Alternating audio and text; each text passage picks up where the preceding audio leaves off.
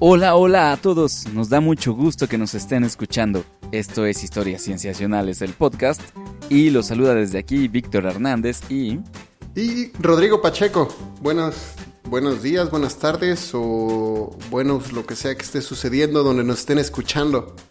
Nos da mucho gusto que nos escuchen para platicar, comentar un poquito acerca de las cosas interesantes que hemos encontrado entre el periodo de tiempo que va del podcast anterior a este.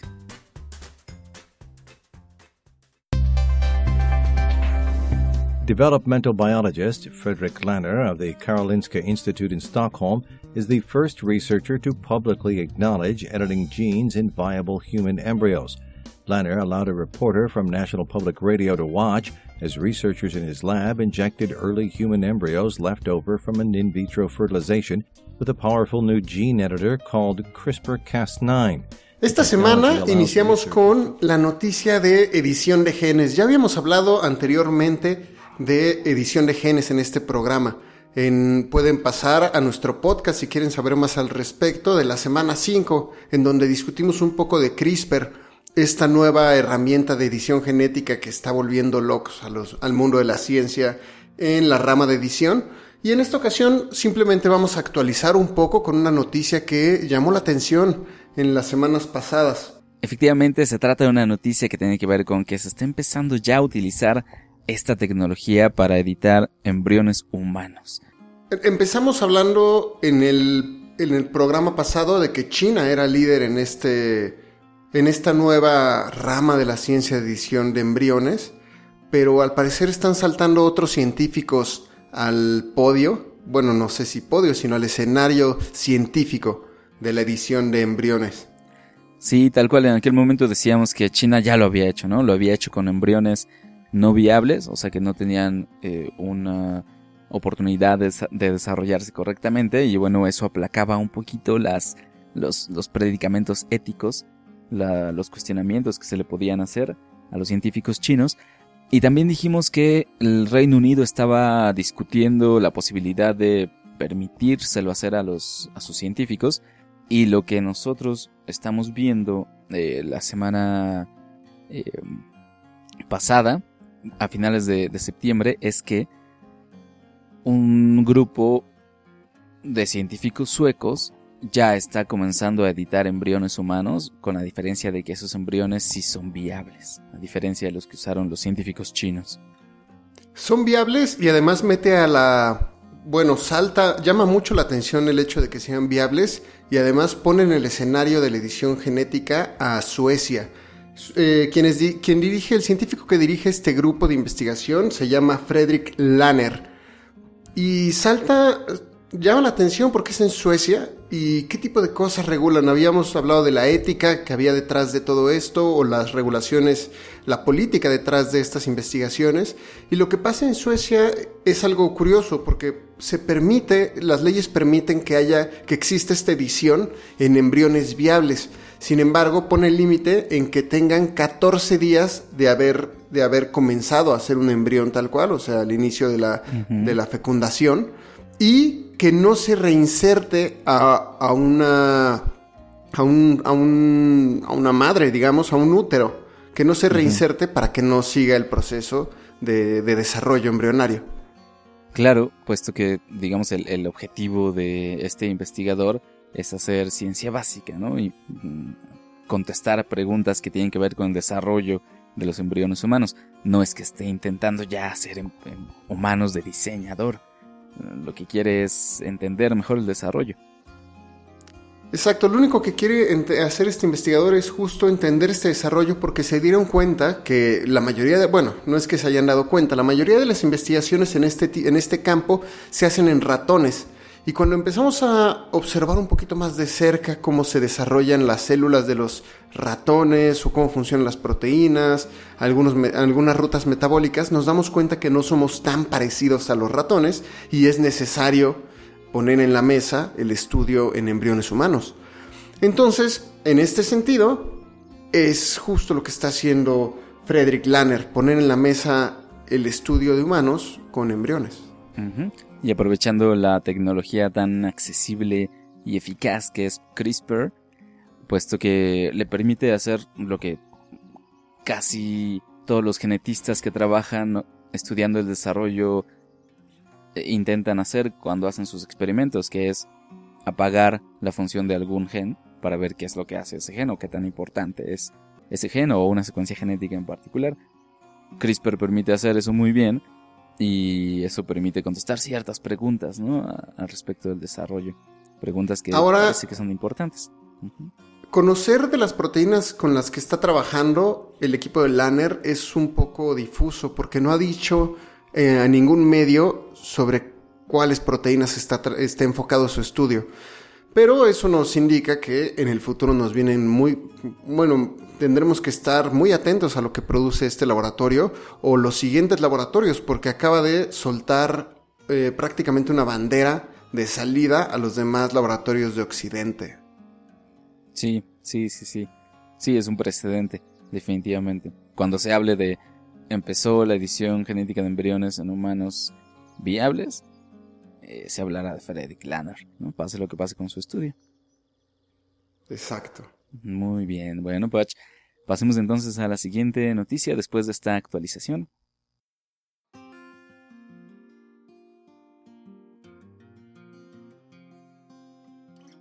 Olain iho a maulo ai ki leo ke au malam lama alai Ua nani ni i hau ua i na eila nai ka velu na ka la Ka la ka umai ma ka hiki na oli no wanai ke au na e. ulu laha laha e. Na ulu ka ula nai ka ha pa pa ho i pa mau ana me ke aloha he aloha nā ko o halali Ni pe ahi anai ka unu leu laha e e. La siguiente noticia es un poco triste. No, bueno, no sé cómo lo veas tú en cierta perspectiva. Es que pasamos las 400 partes por millón en el mes de septiembre de dióxido de carbono. A ver, cuéntanos qué significa eso en particular. Bueno, en realidad la nota viene, el, el dato de los 400 partes por millón viene de una estación atmosférica que se, de, en una isla, en una estación que se encuentra en una isla que se llama Mauna Loa, en Hawái. Si reconoces este nombre de Mauna Loa es porque la mayoría de las noticias que vienen acerca del CO2 eh, vienen de los datos que arroja la estación de Mauna Loa, que la administra la National Oceanic and Atmospheric Administration de Estados Unidos. Sí. Eh, es importante esta, esta estación llama la atención, primero para entender esta nota, es porque es la más antigua que ha tenido lecturas de CO2 en, en la humanidad. Y quien la inaugura es Charles Killing, que es un químico que ya está muerto, murió en 2005 a causa de un infarto. Pero lo que hace este, este cuate Charles Killing es increíble. Él es un químico que en su doctorado empieza a mejorar los sistemas para analizar o para cuantificar la cantidad de CO2 que se encuentra en el aire. Entonces su investigación y sus trabajos fueron tan, tan, tan efectivos, tan positivos, que lo invitaron a inaugurar este, esta estación en Mauna Loa, en Hawái. Pero, eh, para, para hacer la historia un poco más corta, normalmente en septiembre esta estación reporta niveles bajos de, de- de CO2, es decir, no sobrepasa las 400 partes por millón. En 2013 ya, las ya la habían pasado. Fue la primera vez que la estación de Mauna Loa logró, logró pasar las 400 partes por millón de CO2. Eso fue Recuerdo que hace incluso... tres- Sí, hablamos de eso, creo, en, en, un- en una nota en Cienciacionales. Sí, sí, eh, escribimos una nota acerca de ello hace, hace tres años, hace ya casi tres años. ¿Y por qué normalmente no se, no se detecta en el mes de septiembre? Porque el mundo respira. Digamos, en primavera empiezas a tener todas las floraciones, en verano empiezan a hacer, empiezan a llegar la máxima producción que van a tener durante ese mes. No sé si la máxima producción, sino más bien el máximo follaje que van a llegar a tener la mayoría de las plantas. Vaya, en el hemisferio norte es vida y abundancia. Sí. Y después empieza otoño, que es cuando se empiezan a deshacer de este follaje muchas de las hojas o empiezan a entrar en otro tipo de ciclos. Y es cuando se devuelve de cierta forma el carbono que ha estado almacenando. Es decir, en primavera y en verano absorben todo el carbono a través de la respiración del CO2 de las plantas y después lo arrojan. Entonces, normalmente en septiembre, cuando justo está acabando el verano y empieza el otoño, es cuando se reportan los normalmente los niveles más bajos de CO2. Ah. Por eso es tan inesperado que se reporten las 400 partes por millón en la estación de Mauna Loa. Eh, esta es la primera vez que se, va que se reporta y los científicos dicen que esta es la primera vez que se va a hacer para el resto de nuestras vidas. Es decir, que a partir de ahora vamos a esperar niveles por encima de 400 partes por millón.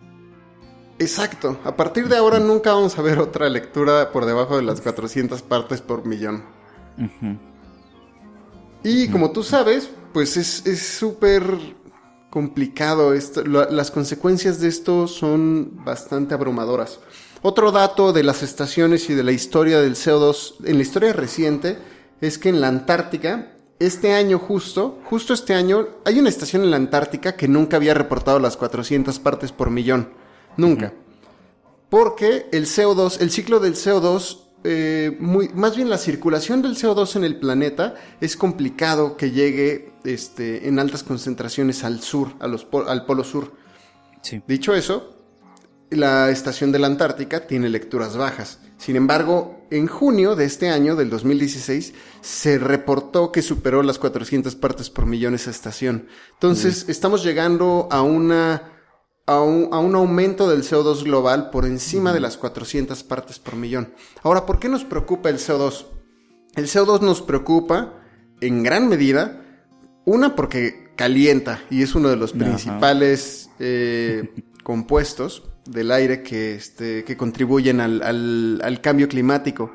Y el otro que en lo particular a mí me, preocupa bastante es la acidificación de los océanos. Por más que nos detengamos, por más que nos detengamos ahorita, la acidificación va a continuar porque se sigue, se sigue introduciendo CO2 a los océanos y cada vez los hace más ácidos. ¿Y esto qué quiere decir? Que nos vamos a acabar los arrecifes de corales en muy poco tiempo. Sí, pues ya se está viendo grandes, ya se están viendo grandes cambios en arrecifes de coral, se están blanqueando.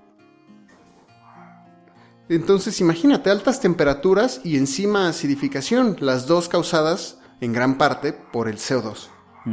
Y que parece que va a estar a un nivel del cual ya no podremos bajar, Exacto. Hay que, hay que tomar eh, cartas en el asunto. Una de las cartas que está tomando es que es, un poco chistoso. los, los, gobiernos, nosotros con las concentraciones de CO2 que tenemos ahorita, ya llegamos y aumentamos la temperatura global un grado centígrado.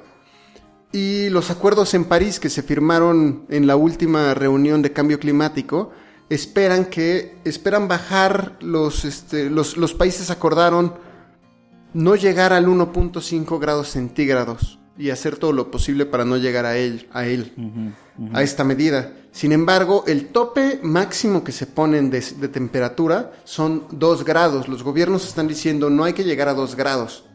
Sin embargo, esto de 1, 1.5, 2 grados es simplemente aleatorio. No tiene bases científicas para decir, bueno, bueno, 2 grados es mucho o un grado y medio es suficiente para la humanidad. No hay, no hay una base científica para, para acordar estas medidas y es interesante que se estén tomando decisiones con base en ellas. O sea, simplemente es prácticamente una cifra que suena bien.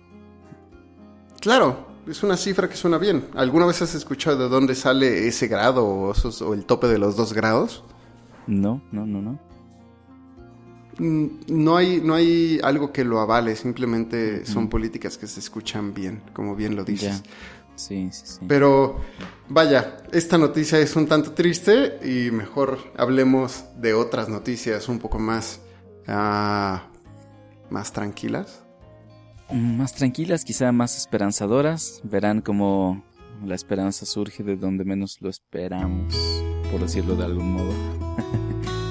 Vamos a lo siguiente, pues.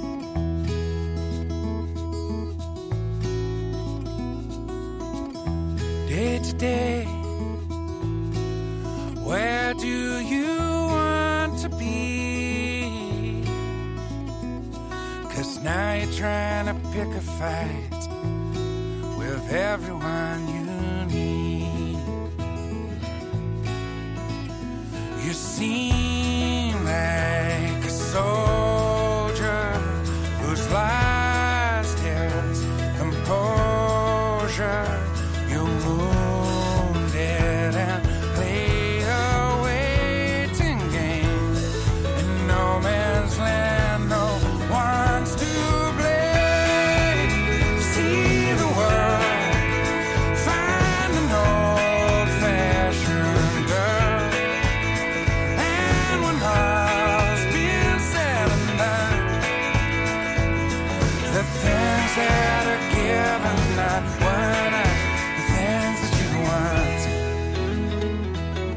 bien. eh, muy bien, en esta noticia vamos a platicar, Patch, acerca de unos nuevos estudios sobre la historia de la humanidad. Pero cuando hablamos de la historia de la humanidad, estamos hablando de una historia mucho más lejana. Prácticamente ¿Qué estamos hablando lejana? de oh, lejana, Patch. Estamos hablando prácticamente de cuando empezamos a salir de África. Uf, o sea, te refieres a la historia de los antiguos. prácticamente. Bien, eh, esta semana salieron tres estudios importantes acerca de análisis de los genomas de muchas personas de todo el planeta que se analizaron con el fin de más o menos saber cuál había sido esa, la historia de esa migración fuera del continente africano y este y se revelaron algunas cosas interesantes, ¿no? Bueno, se, se, se descubrieron, se infirieron, digamos, algunas cosas interesantes, Patch. A ver, pero antes de que nos platiques, el contexto actual, antes de esta nota, yo, lo que yo entiendo es que hubo varias migraciones en África. Lo que se ha visto es de que salieron de distintos, uh, en distintos tiempos y en distintas zonas de África, este, y, se, dir- y la- las mayores migraciones se han reportado que se dieron en, en zonas como Medio Oriente. Bueno, no Medio Oriente, sino el, el- el este de, de Asia. Claro, y, claro. y a- y hasta ahí es donde yo sé. Sí, que además ocurre que, digamos, la, la eh, las poblaciones dentro de África se fueron diferenciando genéticamente y, bueno, culturalmente, claro, eh, hace mucho, mucho tiempo. No estamos hablando de mm, alrededor de los cientos de miles de años. Eh, en ese tiempo ya se estaban empezando a diferenciar las diferentes poblaciones de humanos como tal, ¿no? De Homo sapiens, de, nuestra especie. Y algunas de esas poblaciones se piensa que fueron saliendo del continente y empezaron a migrar hacia otros, bueno, hacia Asia o hacia Europa, donde sabemos que, bueno, se encontraron con los neandertales que ya se les habían adelantado a llegar allá. Eh, Y no solo con los neandertales, sino con también con, con otras especies se ha, se ha pensado, ¿no? Que se con- han encontrado. efectivamente con otras especies de homínidos que más bien es interesante porque se han encontrado se ha encontrado su marca genética en los Homo sapiens actuales, pero todavía no se encuentran bien restos fósiles. Pero esta diferenciación de las poblaciones africanas es más vieja que la salida de las primeras poblaciones de África. Y la pregunta era entonces si todos los humanos no africanos provienen de muchas diferentes poblaciones que salieron, que ya eran diferentes, o de una sola. Es decir, si tenemos, es una digamos, solo. pregunta un- gigantesca. Exacto, ¿no? Si tenemos solo un grupo ancestral de humanos africanos, del cual descendemos las poblaciones no africanas, o sea, tú, yo, muchos de los que nos están escuchando, si es que nos están escuchando eh, en África, un gran saludo, pero la idea es precisamente eso, ¿no? Que eh, europeos, asiáticos, de Medio Oriente, de Oceanía, la mayor, bueno, los nativoamericanos, eh, no los que tienen herencia africana que, llegó después, sino lo- los que tenemos herencia nativoamericana. Mm, to- todos estos grupos se sabe que, bueno, al ser humanos salimos de África, pero la pregunta es si ya éramos poblaciones diferentes cuando salimos de ahí o si era una sola que después se fue diferenciando. Esa es la pregunta. ¿Y cómo, cómo abordó este equipo esta gran, gran pregunta? Porque ese es como eh, un, un- un cuestionamiento que nos, que nos hemos hecho desde hace muchísimo tiempo. Claro, claro. Se trató de un trabajo prácticamente, bueno, un trabajo por supuesto internacional, pero ad- ad- además de una colaboración de muchos científicos, estamos hablando de que cerca de 100 investigadores de 74 grupos de trabajo en todo el mundo estuvieron contribuyendo a esos, son tres estudios, y lo que hicieron fue tomar muestras genéticas de diferentes individuos humanos y sobre todo se concentraron en aquellas poblaciones humanas que no habían sido representadas en otros estudios genómicos. Porque, bueno, sabemos, por ejemplo, el proyecto del genoma humano tomó muestras de personas de, si mal no estoy, de Japón, de China, creo que de Estados Unidos, de un país europeo, no recuerdo cuál ahorita, y mm, creo que ya. Pues un tanto humano, sesgado. ¿no? Un tanto sesgado, pues estamos hablando prácticamente de, digamos, las potencias económicas mundiales. Y a los científicos de estos estudios les interesaba muestrear a las poblaciones no representadas, generalmente en los estudios genómicos. Entonces tenemos 142 poblaciones humanas que no habían sido muestreadas en otros estudios.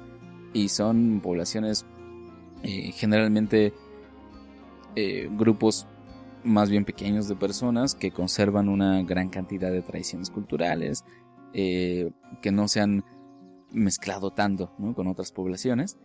Eh, y, por, dar algunos ejemplos, ¿no? O sea, tomaron muestras de personas desde el País Vasco hasta los Sherpas en el Tíbet, desde los pigmeos en África hasta los mayas aquí en México, beduinos en África, vaya, muchas poblaciones humanas.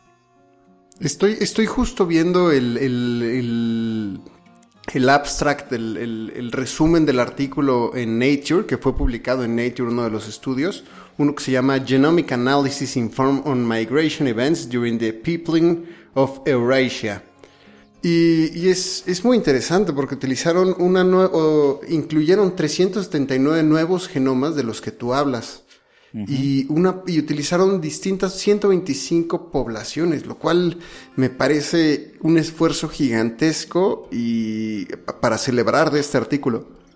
Sí, efectivamente, puesto que, vaya, uno puede decir así simplemente, ah, sí, tomaron muestras, ¿no? De personas de todo el mundo, pero digamos que implica eso un trabajo de ir con las personas, con las comunidades, eh, hablarles de lo que trata el trabajo. Las personas, se supone en la mayoría de los países, tienen que estar de acuerdo con que su información genómica se use para estudios científicos, entonces se les tiene que hablar, se les tiene que convencer, eh, se tienen que tomar las muestras con el mismo procedimiento en todas, todas, para que no haya ningún error en el muestreo. Y vaya, por eso era necesario un, un, llamémoslo, un consorcio internacional de científicos que estuviera colaborando bajo las mismas líneas y con el mismo fin. Está impresionante. Pero, ¿qué descubrieron con todo esto? Bueno, precisamente pudieron darle una respuesta bastante sólida a la pregunta que planteamos hace rato. Lo que encontraron con estas muestras de tantas personas en todo el mundo es que las poblaciones no africanas provenimos de una sola población. ¿De o cómo? O sea, de un Digamos de, un de una de sola digamos de un, Wow. un grupo de humanos que salió de África y luego a partir de ahí se fueron, bueno, dispersando por el mundo, no de diferentes O oleadas. sea, un solo grupo de humanos es el que al que le debemos que estemos en todo el mundo. prácticamente. Y claro, eso, digamos, lo podemos decir de los humanos actuales, ¿no? Puede ser que en el pasado, hace decenas de miles de años, hubiera humanos que provenían de otras migraciones, pero pues tal vez ya no están.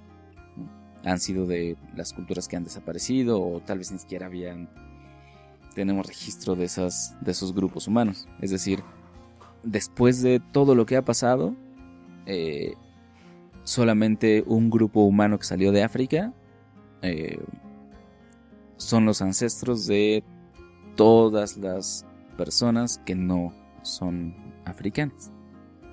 Oye, pero me imagino que con un esfuerzo tan grande de muestreo, con, tantos datos genéticos, ¿se podría llegar a estimar una fecha que nos podría decir algo de esta migración? ¿Tiene, en, el, en, el, en el artículo trabajan con este tipo de datos? Sí, claro. Digamos que la fecha que ofrecen al respecto de cuándo salió este grupo de África es entre, bueno, hace entre 50 y 80 mil años. O sea, hace casi nada en la historia humana, porque recordemos que tenemos 200.000 años de existir como Homo sapiens. Ujú, prácticamente. Y, y 75 son 75 a 50 mil años es prácticamente un, un cuarto de nuestra existencia. Sí, sí. Apenas durante ese tiempo nos fuimos dispersando por el mundo. Sí, tres cuartos de nuestra historia paseando y en las sabanas muy cómodamente para las salirnos a, a foguearnos en el frío y en las balsas y, y en todas estas cosas que llamamos lugares. humanidad. Claro, Sí. claro. Y eso también tiene sentido con el hecho de que durante esos primeros tres cuartas partes de nuestra historia como especie, estuvimos en el mismo continente y entonces, pues, la humanidad se fue diferenciando en grupos que todavía están en África. ¿no? Si, uno, si uno se asoma a la constitución genética de los diferentes grupos humanos en África, encuentra que hay mucha diversidad. De hecho, Claro. Y ahora esto lo confirma, ¿no? Más diversidad entre ellos que la diversidad que hay entre los grupos fuera de África, entre ellos. Me parece fascinante este artículo y me recuerda a una frase que, que leí de Jared Diamond en su libro de Armas, Gérmenes y Acero, Sí, en la que habla de que probablemente eh, el- el- el- la manera de, de, de metáfora o, o pensamiento, reflexión, eh, habla de, de que posiblemente el humano tiene este gen que nos lleva a viajar hasta la muerte. Y justamente el hecho de nuestras migraciones, poblar, llegar a, llegar a lugares inimaginables, es fantástico de nuestra especie humana. Definitivamente, Patch. Y eso tiene que ver con nuestro siguiente tema. Cerramos por ahora esta fascinante noticia acerca de la constitución genética de los no africanos. Y viajamos Viajamos. directamente a Marte. Bueno, eso Marte. espero. Esperemos. Muy bien, y aquí va. What what I really want to try to uh, achieve here is to make Mars seem possible. There, there, are really two fundamental paths. One path is we stay on Earth forever, um, and then there will be some eventual extinction event. Uh, the alternative is to become a spacefaring civilization and a multi-planet species. Why Mars? That they're actually they're remarkably close in a lot of ways. ¿A quién estamos escuchando, Patch? Porque eh, te noto cierto temblor en la voz, como de cierta excitación y entusiasmo por estar escuchando a esta persona. Acabamos de escuchar al gran Elon Musk. Al gran que Elon como ya casi deberíamos ya de hacer una sección Elon Musk aquí en Cienciacionales. ¿Te gustaría eso, verdad? ¿Te encantaría? Me encantaría, pero es que siempre de qué hablar. Lo que Sí, acabamos sí, de sí. escuchar es la uno de- el discurso inaugural de Elon Musk en el Congreso Internacional de Astronáutica que se dio en Guadalajara, México, la semana pasada. es decir, la última semana de septiembre del 2016. Y lo que dijo en este, en este discurso inaugural fue lo siguiente. Existen dos caminos. Uno es que nos quedemos en la Tierra para siempre y luego que exista un evento de inevitable de extinción. El otro es convertirnos en una civilización espacial y en una especie de multiplanetas. Con eso abrió nada más y nada menos que Elon Musk, que son fuertes palabras para alguien que tiene una. Una empresa que se dedica al espacio, que ha mostrado hacer lo imposible. Sin embargo, aventurarse a Marte es plantear algo de sacado de los libros que pensamos que era de los libros de ciencia ficción hace tan solo 10 años. ¿O tú qué dices, Víctor? O sea, sí, prácticamente es una, es una visión, un proyecto sin comparación, prácticamente. Y fíjate, puede sonar muy sombrío y como ominoso el discurso de Elon Musk, pero, o sea, en este mismo episodio estamos hablando de que ya sobrepasamos los 400 parts por millón de dióxido de carbono. Entonces, no sé, como que y por el otro hablamos de las migraciones humanas. Y hablamos de migraciones humanas y hablamos, sí, sí, sí. Eh, quizá incluso la edición de embriones estaríamos pensándolo como si se puede hacer algo quedándonos aquí en, en la Tierra, pero Elon Musk tiene una idea diferente, Patch. Él nos quiere llevar a Marte. Aparte creo que va de la mano con los pensamientos y las declaraciones que ha hecho Stephen Hawking eh, recientemente acerca de estaríamos en total perdición si nos quedamos aquí en la Tierra. Y también él plantea viajar y expandernos al espacio. Sí. Sí, claro. Digo, tienes razón, Patch. Hace no muchos años eso sonaba como algo que se podía plantear en un libro de ciencia ficción de sagas espaciales. Pero ahora cuando grandes personalidades que tienen tanta influencia mundial están hablando de eso, eh, quizá haya que planteárselo como una opción seria. Claro. Pero, ¿por qué no te platico un poco de qué trata la- el plan o la misión de Elon Musk? Sí, efectivamente, hablemos de qué trata este plan para ver qué tan serio podemos hablar sobre eso. El- Sí, el- podemos eh. Elon Musk plantea que, se, que empecemos estos viajes espaciales o al menos las pruebas en el 2022. Y lo que plantea es utilizar lo mismo que estado utilizando, cohetes muy similares al Falcon 9, Sí. que son que el Falcon 9 es un propulsor, es la es un cohete de segunda fase y en lugar de la primera fase de los cohetes, que es esta parte que se queda arriba, que normalmente vemos en videos del espacio, métanse a YouTube y vean un video del espacio del Falcon 9, de cómo envían, y lo que se queda arriba es la cápsula, lo que digamos llega a veces a la Estación Espacial Internacional es la cápsula. Entonces, lo que plantean este en esta nueva misión o en estos planes es que en lugar de esa cápsula que está arriba, que es la primera fase, se le coloque un módulo que él llama módulo interplanetario. Y abajo, un propulsor muy similar al Falcon 9, sin embargo, lo plantea de, de un mayor tamaño. Se dice que eh, se está, está pensado a tener el tamaño de dos aviones Boeing puestos en este, como un edificio, en vertical. Y Vaya, después, una vez... Sí, está, interesante. Y lo primero es que eh, el propulsor del Falcon 9 va a llevar este módulo interplanetario a órbita. Y una vez que esté en órbita, otro, otro propulsor va a lanzar combustible que va a abastecer a este módulo interplanetario y lo va y que el, de combustible que lo va a impulsar durante tres meses hasta llegar a nuestro vecino rojo. Suena, suena de hecho a un viaje no tan largo, ¿no? Pensando en... No, tres sé. meses para nada.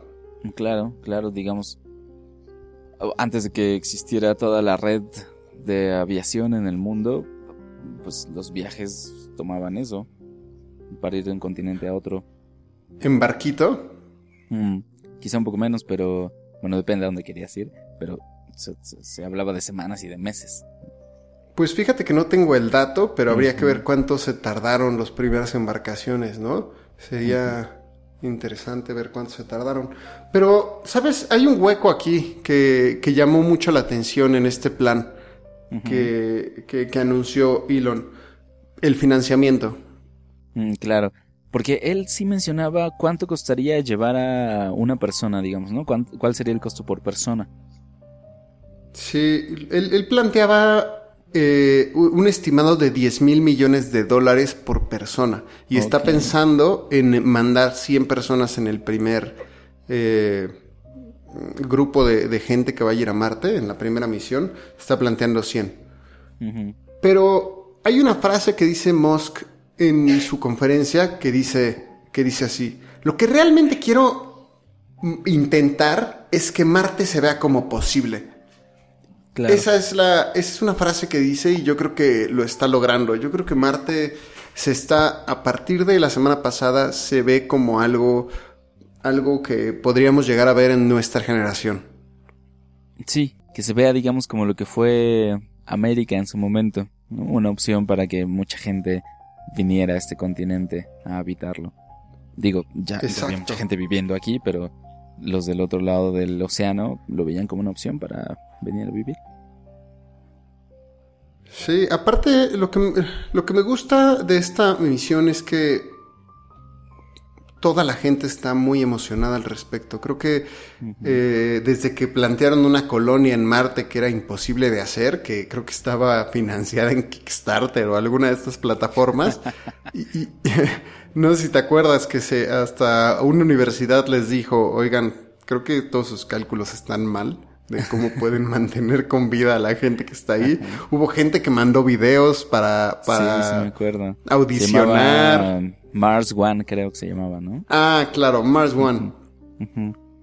Y también está en la mano que justo acaba de terminar la misión en Hawái que quería emular una tripulación en Marte, estando en Marte por un año y acaban de salir y les fue bastante bien, por lo que tengo entendido. Y como que todo se está poniendo en la mesa, Víctor. Parece que sí. O sea, quizá tengamos que llevar un póster de Matt Damon mirando hacia arriba cuando vayamos Esperemos que No. Yo digo como, como forma de, de, esperanzarnos, ¿no? O sea, de que se puedan resolver cosas. y este... Y sí, efectivamente, pero bueno, lo que mencionaste hace rato, Patch, es, es, cierto, ¿no? ¿Qué hay con el financiamiento? ¿Quién va a pagar para llevar a tantas personas a Marte? Exacto, ¿quién va a pagar por tantos costos de Marte? Es, aunque eh, cabe mencionar que estos 10 mil millones de dólares que, que, se propusieron como, como el costo inicial de una sola persona, es tomando en cuenta que no se ha desarrollado la tecnología para lograr la hazaña. Es decir, es un estimado completamente, pero que incluye el diseñar y crear todas estas cosas. Entonces, por eso los costos se elevan tanto.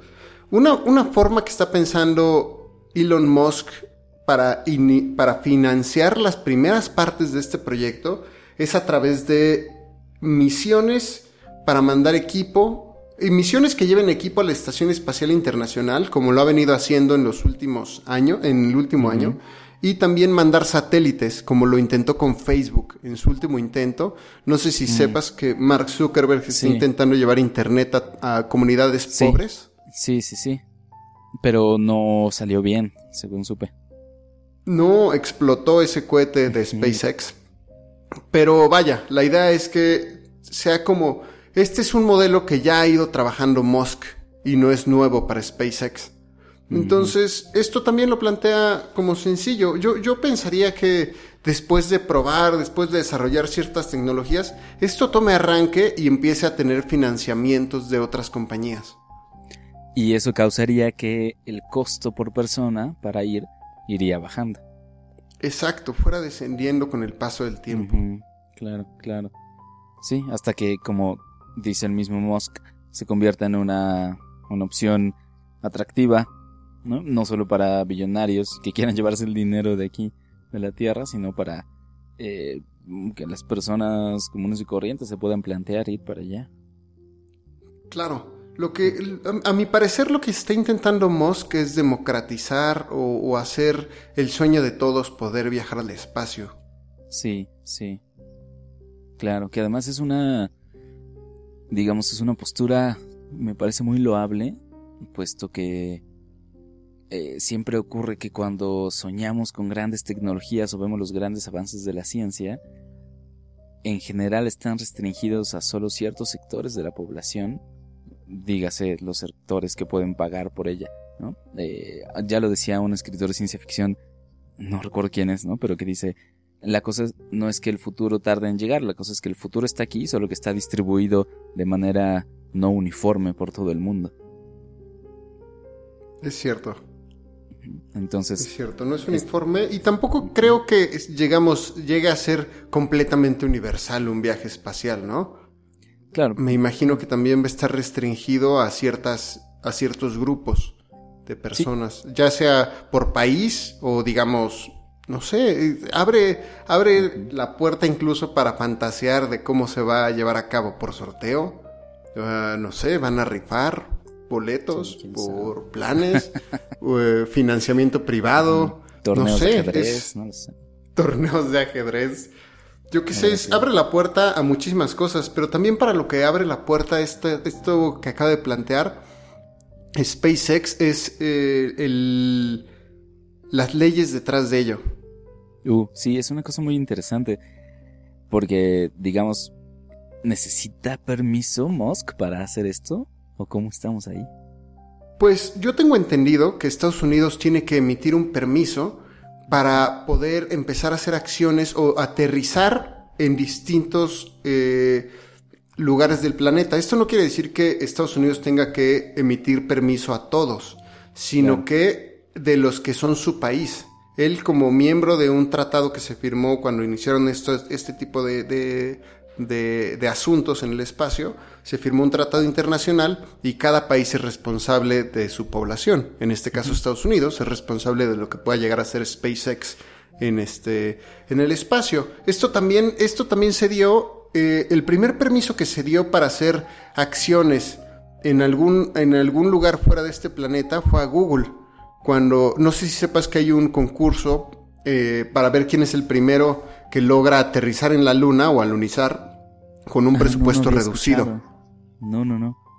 Es todo un concurso que se está realizando y sigue estando en pie para ver quién es la empresa que lo logra. Y Google, no, no recuerdo la cifra, pero prometió una cuantiosa cantidad de dinero para el primero que lo logre. Entonces, para, para poder este, llevar a cabo el concurso, se tiene que tramitar este tipo de papeles, porque si llegan sin permiso, eso los convertiría en, personas fuera de la ley. Mm, Entonces... pues a ver quién va por ellos, ¿no? Exacto. Ahora, eh, bueno, sí. bueno, en este caso solo iban a mandar un, un, rover, me parece. Ya, ajá, ajá, ok. Pero, por ejemplo, sí, exacto, en caso de que sea una tripulación que llegue a Marte, pues sácame de Marte. exacto, ¿no? Pero bueno, no, claro que es una cosa que se tendría que discutir, pues, globalmente, o al menos con los países interesados, los que le van a entrar. Exacto, incluso lo plantea Matt Damon cuando está, bueno, no Matt Damon, sino el personaje Matt Damon cuando está en Marte, lo cual lo vuelve el primer pirata espacial. Y eso es justo lo que pasaría si no se regulan las leyes. Digamos, si Elon Musk llega con una tripulación, o bueno, manda una tripulación a Marte sin permiso, automáticamente se convertirían en los primeros piratas espaciales. Unos forajidos marcianos. No sé, como que esa, esa, opción, esa opción me emociona más que la de los peregrinos. No sé. pues vendería bastante eso, que. Vendería bien, sí, sí, sí. Muy bien, ¿qué más, qué más hay que decir al respecto, Patch? Pues nada más, creo que eso sería todo lo que, lo que alberga toda esta gran noticia de Elon. Pueden ver los videos en YouTube eh, acerca del resumen de su misión y también hay resúmenes acerca de su, de su plática. Pero lo que más me gusta de esta noticia no solo es Marte, que en primer lugar, sino que también fue en México, en Guadalajara, y eso llena de alegría que... Sí, Sí, en el mismo, en la misma reunión se presentaron también, eh, bueno, lo último que se hizo con la, con la sonda Philae, este, la que estrellarla, eh, eh, pues estrellarla es lo último que se hizo, ¿no? Pero me refiero a que ah, los últimos avances, ¿no? Claro, fue, fue un evento interesante, un evento interesante.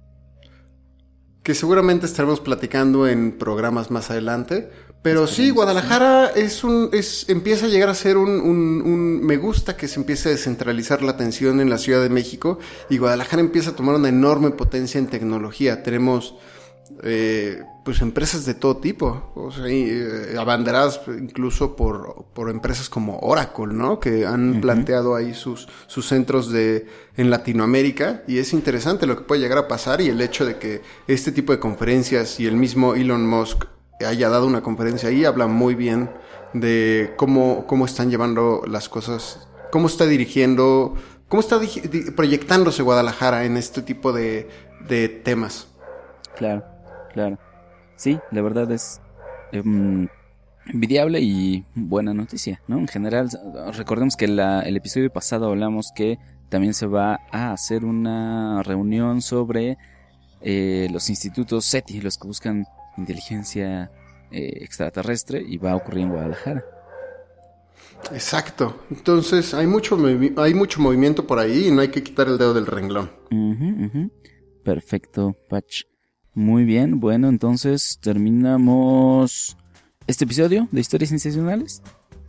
Terminamos este episodio de Historias Sensacionales y esperemos que les hayan gustado las noticias que les traemos hoy. Esperamos que les hayan gustado, interesado, incluso emocionado.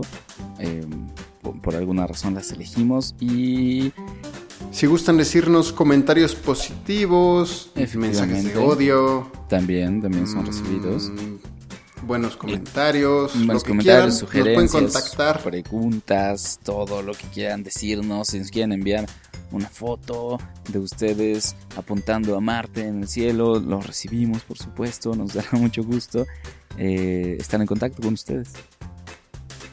Claro, nos pueden contactar en Facebook, en búsquenos como Historias Cienciacionales, en SoundCloud como Historias Cienciacionales, también en Twitter como arroba cienciacionales, todo con C, o nos pueden enviar un correo a historiascienciacionales arroba gmail.com.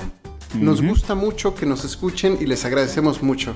Les agradecemos mucho. Este fue un episodio más de Historias Sensacionales. El podcast les saluda Víctor Hernández. Bueno, más bien se despide Víctor Hernández. Y Rodrigo Pacheco, Y nos vemos en el siguiente episodio que ocurrirá después del espacio de tiempo que pase entre este y el siguiente. Patch, Hasta gusto. pronto. Hasta pronto.